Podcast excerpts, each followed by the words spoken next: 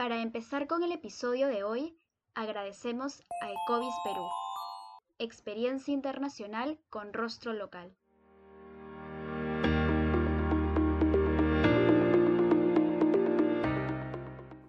Bienvenidos y bienvenidas a un nuevo episodio de Pausa Legal, el podcast de Uset Veritas. Mi nombre es Maricruz Pasache y es un placer presentar el primer episodio de nuestra nueva sección titulada Pausa Académica, la cual contará con diversos episodios en colaboración con las y los autores de nuestros artículos de revistas y libros publicados por la asociación. El día de hoy contamos con la participación de Geraldine Binatea y Stephanie Ugolotti, escritoras del artículo titulado El derecho a la educación ambiental intercultural en la Amazonía peruana, perspectivas a partir del contexto COVID-19, el cual formará parte de la revista Siembra. Para conocer más a las autoras, presentamos a Andrea Binatea, quien es abogada por la Pontificia Universidad Católica del Perú y egresada de la segunda especialidad en Derecho Ambiental y de los Recursos Naturales por la misma Casa de Estudios. Además, es miembro extraordinario de la Asociación USET Veritas y actual miembro del Círculo de Estudios Chinos, sección Derecho. Gracias por acompañarnos hoy, Andrea. ¿Qué tal? ¿Cómo estás, Maricruz? En primer lugar, agradecer a la Comisión de Desarrollo Social Siembra, a los asociados de Yuset Veritas por la cordial invitación, a Stefano Ugolotti, quien es la coautora, por aventurarse a investigar y generar un producto académico, plasmando su amplia experiencia y conocimientos tanto en derechos humanos, derecho a las niñas, niños, adolescentes y pueblos indígenas. Asimismo, a los oyentes del presente podcast, para mí es realmente un honor poder compartir con ustedes este espacio y siento una grata satisfacción como miembro extraordinario de USET Veritas ver materializados muchos proyectos y que a la fecha siguen innovando en la labor de difusión de diversas áreas del derecho. Asimismo, invito a todos los oyentes de este episodio de Pausa Académica a descargar el contenido eh, del primer tomo de la revista Siembra, y especialmente el artículo que elaboramos con Stefano Golotti, titulado El derecho a la educación ambiental intercultural en la Amazonía peruana, perspectivas a partir del contexto del COVID. Muchas gracias, Andrea. Así también presentamos a Stefano Golotti, quien es bachiller en Derecho por la Pontificia Universidad Católica del Perú y candidata a magíster en Derechos Humanos con mención en pueblos indígenas por la misma Casa de Estudios, se ha desempeñado como consultora de la Adjuntía para la Niñez y la Adolescencia de la Defensoría del Pueblo y como adjunta de docencia de los cursos Antropología y Derecho y la Clínica Jurídica y Responsabilidad Social en la sección Derechos de la Niñez. Gracias por acompañarnos hoy, Stephanie. Hola Maricruz, muchas gracias por la invitación y como decía Geraldine, gracias a la revista Siembra y Yusef Peritas y a Pausa Legal y a Pausa Académica por por aventurarse también a, poder conversar sobre estos temas. Hemos podido coincidir en, este artículo con nuestros campos de interés en el derecho, ¿no? que son derechos de los pueblos indígenas, derechos de la niñez y adolescencia, derecho ambiental, y creo que es un, un espacio muy fructífero, muy rico para poder seguir aprendiendo y también de manera interdisciplinaria. Muchas gracias a ambas. La verdad nos emociona mucho poder iniciar la sección grabando con ustedes dos. Bien, comenzando un poco con la ronda de preguntas, he tenido la oportunidad de leer el artículo de su coautoría y la verdad ha sido bastante ilustrativo e interesante conocer más de la situación actual en cuanto al acceso a la educación para niños, niñas y adolescentes en la Amazonía peruana. A partir de ello, ¿cuáles son las principales barreras que afrontan los niños, niñas y adolescentes respecto al acceso a una educación de calidad en el Perú? ¿Existe algo particular respecto a la región amazónica? Sí, bueno, para conversar un poco sobre, sobre la situación de los niños, niñas y adolescentes, em, en general nosotros podemos considerar a los niños y las niñas eh, como objetos de protección, no se reconoce su autonomía y, la apuesta ¿no? que es de, de la doctrina de la protección integral es identificarles como sujetos de derechos que también son dignos de protección, de amor y de un derecho a la educación. ¿no? Entonces, nos enfocamos en el derecho a la educación porque identificamos que hay una ausencia de, este enfoque, digamos, de protección, pero también de una ausencia del enfoque interseccional. Las necesidades de los niños son distintas dependiendo de la zona geográfica en la que se encuentren, el tipo de población, el género, si incluso pertenecen a otros grupos de especial protección, dígase personas con discapacidad, población LGBTQ+, etcétera, ¿no? Entonces, nosotros hemos identificado que la población indígena, los niños, niñas y adolescentes que pertenecen a pueblos indígenas tienen una, se encuentran en una particular situación de vulnerabilidad que perjudica, entre muchos derechos, el derecho a la educación. ¿no? Entonces, en este enfoque nosotros identificamos que hay varios aspectos que, que hay que resaltar. El alto índice de conflictos socioambientales en la región amazónica ¿no? y esa exposición a la violencia eh, no solo genera obstáculos en, en la continuidad de la educación, sino que también los niños y las niñas son víctimas indirectas de este nivel de violencia. Otro aspecto que identificamos también es cómo estos conflictos socioambientales, si es que parten de, de, una premisa de contaminación ambiental, perjudican a la salud de los niños y las niñas. Entonces, eso, por ejemplo, podemos identificar zonas en donde existen altas tasas de nutrición crónica y eso también, además de que perjudica el derecho a la salud, tiene efectos irreversibles en el desarrollo cognitivo de los niños y las niñas. ¿no? Entonces, creo que son aspectos que hay que, que hay que advertir, sobre todo en esta región, porque si a ello le sumas ¿no? la pertenencia a pueblos indígenas, nos damos cuenta que existen ciclos históricos de violencia sistémica hacia estos grupos que los sitúan en una situación de desventaja y pobreza. Nosotros nos hemos dado cuenta de que a nivel nacional existen muchas deficiencias en el desarrollo de, en el derrumbar estas barreras geográficas de infraestructura para que puedan llevar los servicios educativos a las zonas en la Amazonía en donde tal vez ni siquiera hay señal radial, ¿no? En el acceso a la tecnología, sobre todo ahora en el contexto del COVID, se ha virtualizado la educación y eso ha significado una brecha en las zonas donde no llega el Internet y a veces incluso ni siquiera llega la señal radial muchas barreras, en el caso de los pueblos indígenas, de pertinencia cultural, porque los contenidos de las currículas educativas no están adecuados a las realidades que existen en la, Amazonía. Más allá de ello, también a las lenguas originarias, porque como mucho hemos revisado y podemos dar cuenta, un niño una niña que aprende en su idioma, en su lengua materna, aprende mejor. ¿No? Entonces es necesario también optimizar esos aspectos. ¿no? A breves, o sea, de, de manera breve, esos son algunos de los temas que abordamos en el artículo y que también son de especial preocupación desde, digamos, desde el inicio de la República, pero que ahora en el contexto del COVID se ha visibilizado mucho más. ¿no? Y los colectivos de los pueblos indígenas AEC, PONAMIAP, han, han evidenciado ello y eso también nosotros lo, lo, lo resaltamos ¿no? y compartimos la preocupación que al final todo esto se traduce en que los niños y las niñas indígenas no, no ven garantizado su derecho a, una educación de calidad ¿no? en nuestro país y muy probablemente en, en, la región Latinoamérica, ¿no? que es la más desigual a nivel mundial. Es muy importante lo que nos señalas, Stephanie, en torno al hecho de que el derecho a la educación en este plano debe ser visto, como señalas, de forma interseccional, tomando muchos factores en cuenta. Entonces, siguiendo esta línea y para introducir a nuestros y nuestras oyentes en el tema, ¿qué es la educación ambiental? ¿Cómo debe desarrollarse esta en el contexto amazónico peruano? Para entender la definición de educación ambiental, considero que es necesario conocer el origen del término. Aproximadamente a fines de la década de los años 70, en donde ya se mostraba una preocupación global por las graves condiciones medioambientales en el mundo, despertó este afán de, de búsqueda por mejorar la calidad ambiental. En ese sentido, la Conferencia de las Naciones Unidas sobre el Medio Humano, que se realizó en Estocolmo en el año de 1972, expuso por primera vez la preocupación frente a la problemática ambiental. El concepto de educación ambiental fue desarrollado en el principio 19, en donde señala la necesidad de que tanto las generaciones de los jóvenes como los adultos se involucren en la labor de la educación en cuestiones ambientales y que se preste la debida atención al sector de la población menos privilegiado.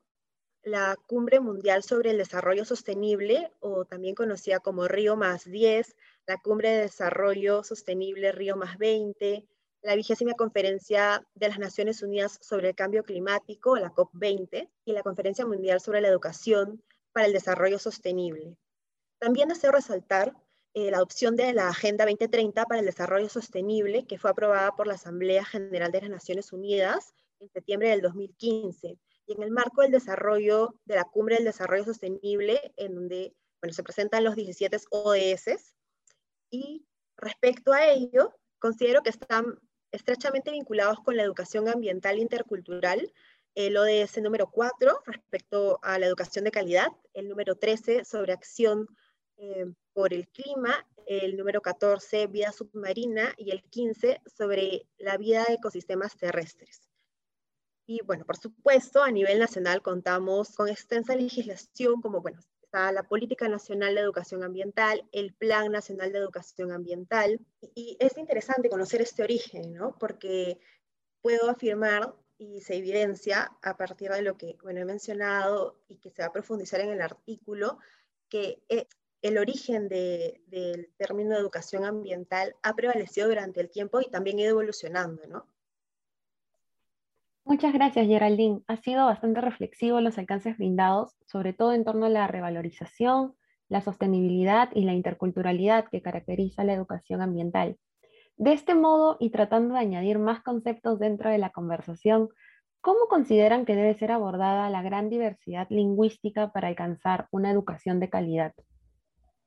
Esa es una de las preguntas em, que muchas personas que, que, se aventuran a investigar sobre el tema de la diversidad lingüística, sobre todo en la región latinoamericana, tenemos muchísimas lenguas originarias, se hacen, ¿no? Porque sí es cierto que una crítica que prevalece constantemente es, pero ¿cómo van a hacer para poder tener traductores, intérpretes de las casi 50 lenguas en todo el país, ¿no? Y aquí es donde nosotros decimos, en verdad lo que nosotros buscamos es que en las regiones en donde predominen determinadas lenguas originarias, exista personal capacitado, personal no solo en intérpretes y traductores pensando en el uso de la justicia, sino también docentes que puedan hablar las lenguas originarias idóneamente, que sean parte de, de la región, para que puedan brindar este servicio educativo en la lengua en la lengua materna, en la lengua originaria, ¿no? Entonces, ello es bien complicado en la Amazonía, en donde está la mayoría de, lenguas indígenas originarias. Entonces, es ahí donde ahí involucramos a, los gobiernos regionales, ¿no? A las oficinas encargadas al Ministerio de Educación, para que al momento de, colocar las, no sé, las plazas docentes, administrativas, tomen en consideración la identidad cultural de la población a la que se van a dirigir. ¿no? Eso implica también eh, el garantizar el derecho a la identidad cultural, no solo de los pueblos indígenas, sino específicamente de los niños y las niñas indígenas. Y eso va a permitir que el contenido educativo pueda ser brindado en términos de calidad, pero no solo ello, sino que también el mi propio desarrollo de los contenidos sea, sea, para la redundancia, desarrollado con la participación de los pueblos indígenas, incluidos los niños y las niñas, ¿no? Facilitar espacios de diálogo y participación en la comunidad educativa es algo propio de la pedagogía y lo que nosotros buscamos es que se incentive ello, ¿no? Ahí también somos muy puntuales con el criterio de pertinencia, ¿no? Por eso en el artículo planteamos algunas recomendaciones que pueden, se pueden implementar para poder incluir esta diversidad lingüística en el servicio educativo. Mucho sucede que tenemos docentes que, que tienen estudiantes que son de distintos pueblos indígenas, por tanto hablan distintas lenguas, y que no solo ellos, sino también son multigrado, ¿no? Tienen estudiantes en una misma aula que son diferentes edades. Entonces, ahí creo que es importante, creemos, ¿no? Que es súper importante que se pueda destinar presupuesto para capacitar a estos profesores que a veces no tienen los instrumentos como para poder hacer llegar el servicio de manera idónea, ¿no? Y no es porque no quieran, sino es porque no se tienen las herramientas suficientes, no se les brindan las herramientas suficientes. Por eso algo importante es también la destinación de presupuesto para ello. Tenemos esa mirada de, de la calidad de la educación también pensada de lo que dice el Comité de Derechos Económicos, Sociales y Culturales. No entendemos el derecho a la educación como un derecho social. Deben adoptarse medidas que estén alineadas con el principio de igualdad y por tanto de gratuidad, porque como mencionábamos antes, Las desigualdades económicas y el incremento de, la pobreza también se, basa cuando los derechos están condicionados a la capacidad económica o, al nivel de recursos que tengan las familias, ¿no? Existe una constante discriminación al uso de las lenguas originarias. Si ustedes pueden conversar con muchas autoridades, profesores, antes si un niño o una niña hablaba su lengua originaria durante el aula, probablemente era reprochado por el docente porque existía este estigma muy negativo sobre lo originario. Entonces, este, son muchos aspectos, ¿no? Son muchos aspectos, pero primamos lo, que estamos comentando y, con énfasis mucho en, en la participación ¿no? de los niños y, las niñas, preguntarles también a ellos y a ellas, porque podemos nosotros tener las ideas, nosotros nos planteamos de, de, lo que vemos, de lo que estudiamos, pero también los propios niños y niñas tienen una mirada distinta de, de cómo es la educación y también su voz debe ser reconocida en las medidas que vayamos a tomar y, que se acojan en las políticas públicas ¿no? para poder garantizar la calidad de, una educación intercultural bilingüe, ¿no? como dice la propia política. Muchas gracias, Stephanie. Nos queda claro que son muchos los factores que no permiten que podamos llegar al nivel de calidad que la educación intercultural debería tener y por tanto que las brechas persistan. A partir de ello, muchas personas creen que frente al contexto globalizado y de interdependencia entre estados, lo mejor es insertar a los niños y niñas en una educación, digamos, más globalizada, que responda a las exigencias, entre comillas, del siglo XXI, lo cual podría llevar a que la revalorización de su identidad cultural pueda ser relegada a un segundo plano. ¿Qué opinan al respecto?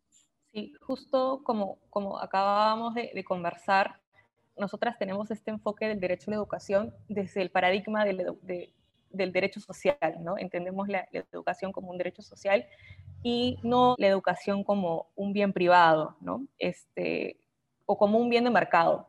Eh, eso también es algo que, que, hemos revisado para poder entender, ¿no? Cuál es el contexto en el que nos encontramos y entender que la demanda de la educación como un derecho social se corresponde con los principios también plasmados en la Convención 169 para los pueblos indígenas, en donde se desarrolla el principio de autodeterminación, se desarrolla el principio de conservación de, las instituciones sociales y, las costumbres de los pueblos indígenas.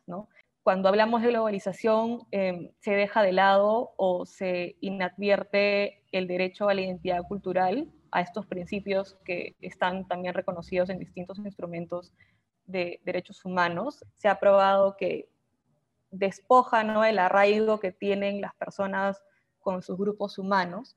Entonces, nosotros sí apostamos por porque ello no, o sea, que se consideren estos principios no solo de la, de la Convención 169 que mencionaba, sino también desde la Convención de los Derechos de los Niños, Niñas y Adolescentes, em, en donde existe el principio de interés superior de la niñez, ¿no?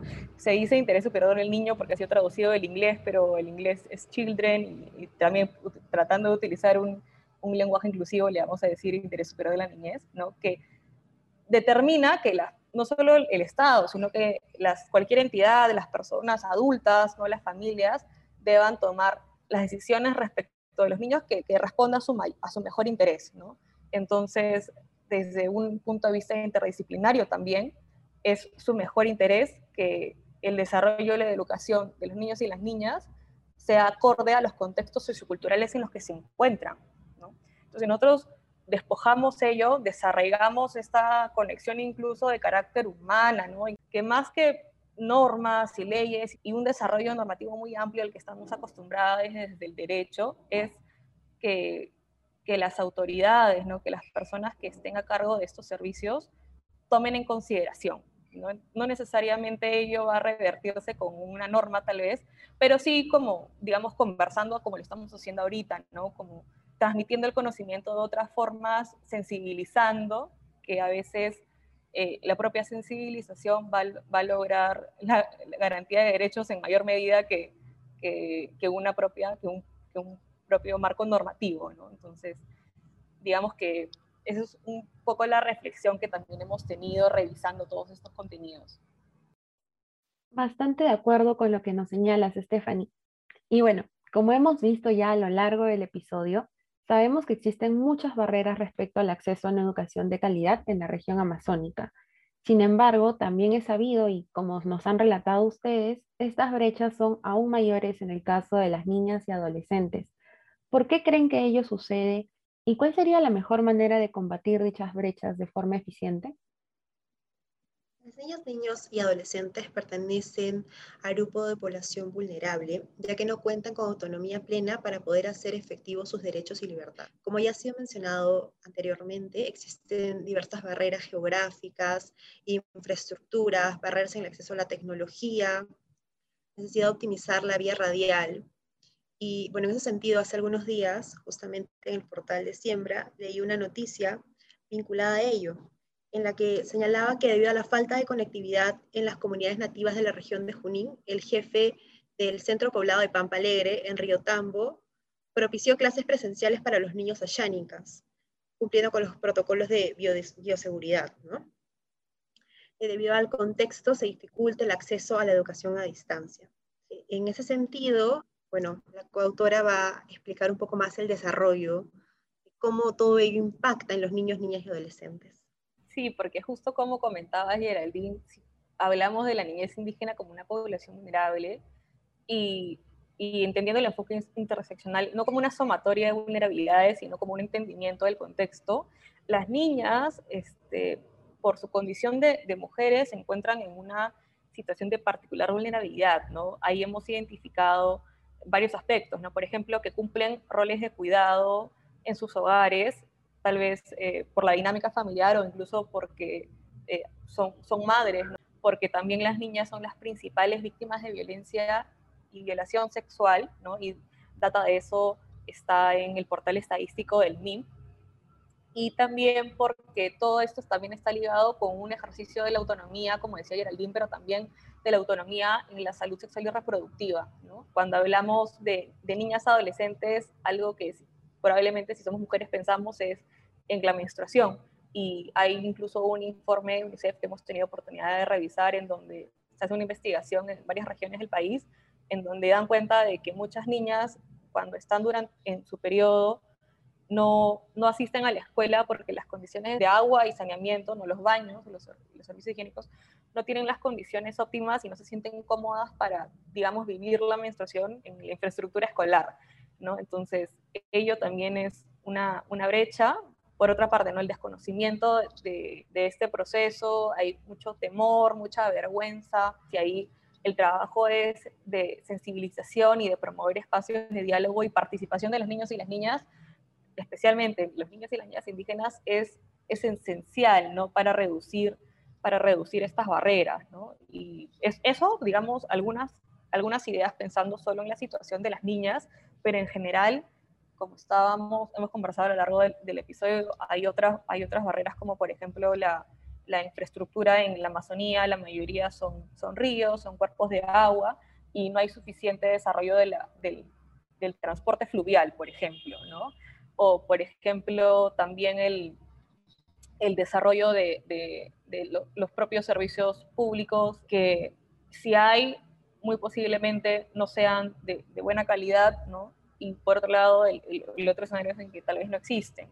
Entonces hay muchos aspectos a, a, tomar en consideración y el que ha salido ahora último con el contexto del COVID es el Internet, ¿no? El Internet, que existen muchas barreras, incluso aquí en Lima, si nosotros tenemos constantemente problemas de que se nos cae el Internet, pongas a pensar en, en, en la región amazónica, ¿no? Es mucho mayor e incluso, como decíamos al inicio, hay zonas donde a lo mucho llega radio y a veces la señal incluso no es muy buena, entonces hay muchos aspectos a, a repensarnos, a replantearnos cómo lo vamos a abordar, sobre todo considerando que el Internet es también considerado un derecho humano, ¿no? de acuerdo con el desarrollo de los derechos humanos que ha hecho Naciones Unidas. Entonces son algunas de, algunos de los aspectos que, que podemos identificar con la consideración de que pueden existir muchos más que no estemos mencionando o que vayamos a advertir eh, en el transcurso del tiempo. Claro, Stephanie, sí, es bastante cierto también lo que nos señalas. Entonces, en base a ello y pasando a un plano adicional, ¿cómo debe desarrollarse la educación ambiental en el contexto amazónico peruano? Quisiera empezar con la frase, lo que no se valora, no se cuida. Esto está estrechamente vinculado con la educación ambiental. Crear un espacio de aprendizaje y de estima de lo propio, revalorizando el bosque, la vida comunitaria, los idiomas y los saberes indígenas. Los niños, niñas, jóvenes de los territorios indígenas deben sentirse orgullosos de su propia cultura y de su forma de convivir con la naturaleza. Para promover la autoestima cultural es importante empezar a hablar de su propia realidad, de sus problemas ambientales, como la minería informal, la tala ilegal, los múltiples derrames de petróleo, la inadecuada disposición final de los residuos sólidos en diversos cuerpos de agua. Y recordemos, claro, bajo el actual contexto de la pandemia por el SARS-CoV-2, se ha intensificado lo antes señalado, ya que se está evidenciando la contaminación de residuos sólidos por elementos de bioseguridad, como mascarillas, alcohol, guantes, protectores faciales, y también los riesgos de contagio a través de ellos. Es uno de tantos temas pendientes a abordarse en las comunidades educativas y desarrollar soluciones para encararlos. Tenemos que conversar con la niñez y los jóvenes, escucharlos, fortaleciendo y valorando sus saberes. Frente a ese escenario, consideramos necesario implementar nuestra propuesta que hemos desarrollado en el artículo, esta propuesta pedagógica, que es la educación ambiental intercultural con enfoque territorial, que busca reducir las brechas en el acceso a los derechos, la descentralización y para el cumplimiento de los objetivos de desarrollo sostenible, en concordancia con una visión holística del medio ambiente, la comunidad y buscar promover la integración en el proceso educativo involucrando todos los sectores del Estado.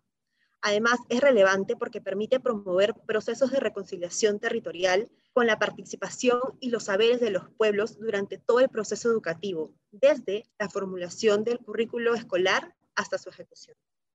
Gracias por esta reflexión, Geraldine. Son necesidades alarmantes que, como mencionas, deben ponerse sobre la mesa por la preservación y la conservación de nuestra Amazonía y, por qué no, a través de la educación ambiental como un mecanismo de apoyo y de formación a nuestros niños, niñas y adolescentes. Muchas gracias Geraldine y Stephanie por su participación en el episodio. Personalmente, este episodio me parece muy importante para aproximarnos a la educación ambiental intercultural, pero sobre todo para trabajar en la reivindicación de los derechos de los niños, niñas y adolescentes en la Amazonía peruana, no solo en su acceso a la educación, sino también otros derechos como lo es el derecho a la identidad y muchos más, los cuales las autoras desarrollan en su artículo para conocimiento de nuestros oyentes. Geraldine, Stephanie, ¿les gustaría brindar unas palabras de despedida? Sí, muchas gracias nuevamente Maricruz, muchas gracias Josep Peritas, Siembra ¿no? y Pausa Legal por la invitación que nos han hecho y esperamos que este, esta conversación les, les pueda servir para poder reflexionar y continuar esta constante preocupación y advertir distintas problemáticas relacionadas a los niños y las niñas indígenas, especialmente en nuestra Amazonía. Y bueno, eh, los invitamos a, a, leer el artículo y a poder seguir contribuyendo con, con el proceso de aprendizaje en nuestra universidad. Al igual que Stephanie, muchas gracias a Yuset Veritas, a la comisión, a Maricruz, a Stephanie, a Bruno Doblecilla, que también estuvo involucrado. Y bueno, solamente comentarles que hace poco he creado un Instagram académico que busca promover eh, los conocimientos respecto al derecho ambiental, que es arroba enfoqueverde.p. Y agradecida, ¿no? Y me gustan estas iniciativas que buscan promover el derecho, pero también vinculando distintos enfoques. Muchas gracias Geraldine, muchas gracias Stephanie, muchas gracias Bruno. La verdad esperamos contar con futuras colaboraciones más adelante. Muchas gracias a ustedes por escucharnos en este episodio de Pausa Académica. Los y las invitamos a mantenerse atentos y atentas a la publicación de la revista Siembra y a los próximos episodios que publicaremos como parte de esta nueva sección. No se olviden de seguirnos en nuestra nueva cuenta de Instagram como arroba pausa legal. También nos encuentran en Facebook, Twitter, Instagram y LinkedIn como arroba Veritas. Además, no se olviden de seguir a nuestro portal jurídico IUS360 y a nuestra plataforma de desarrollo social Siembra. Los y las esperamos en un nuevo episodio. Hasta pronto.